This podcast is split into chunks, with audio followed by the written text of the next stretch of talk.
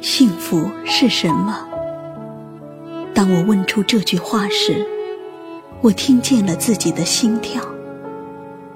这时候，我正在寂静的长街慢行，没有人，没有星，也没有月。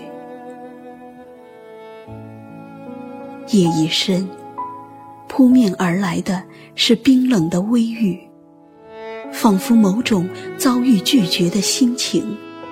让自己的内心也一丝一丝的冷掉。这时的我，刚告别一个就要结婚的朋友，但他看起来并不幸福，甚至有些忧伤，有些恐慌和烦恼。是不是每一个接近婚姻的人都有同样的困扰？幸福是不是每每只能仰望？却总是无法满足。街灯迷离，散发出淡淡的光晕，就像我的思想，总是在某个关键的地点止步，所以前面的路便显得有些灰暗，有些扑朔迷离。虽然。对着往来的路途，我早已熟悉。可是，在那一刻，我仍然兴起一个可笑的念头：黑暗之后的路又是怎样的呢？是不是也会有某种意想不到的奇遇？在一个亮亮的路灯下，并没有什么异样的奇遇。但我看见了一朵小花，它瑟缩的躺在路旁。也许是因为某种不为人知的原因，被人遗弃。而匆匆过往的人群，没有谁对它有什么理睬。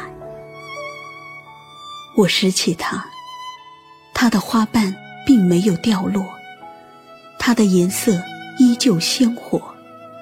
在雨中显出一些别致的美丽，又仿佛在用仅有的力气，很努力地朝我微笑。或许，他并没有死掉，他还有着某种渴望，还有不曾散去的梦。也许，他还在想念着他曾生长过的某个原野，或者。他还在期盼着那被遗弃的幸福，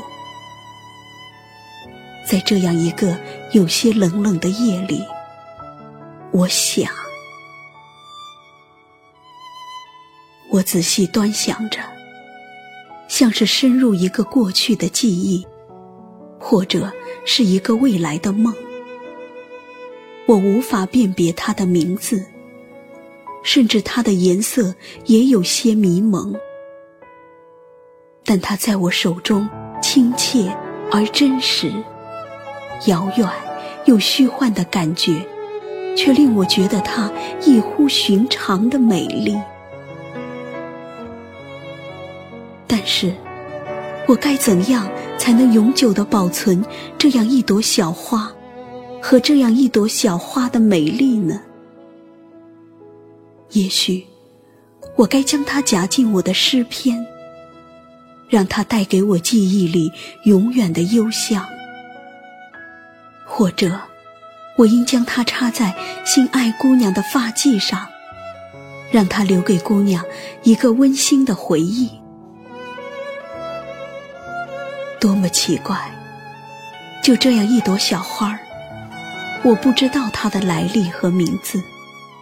偶然的，在我的手中，某种幸福的念头，便跟了我一路。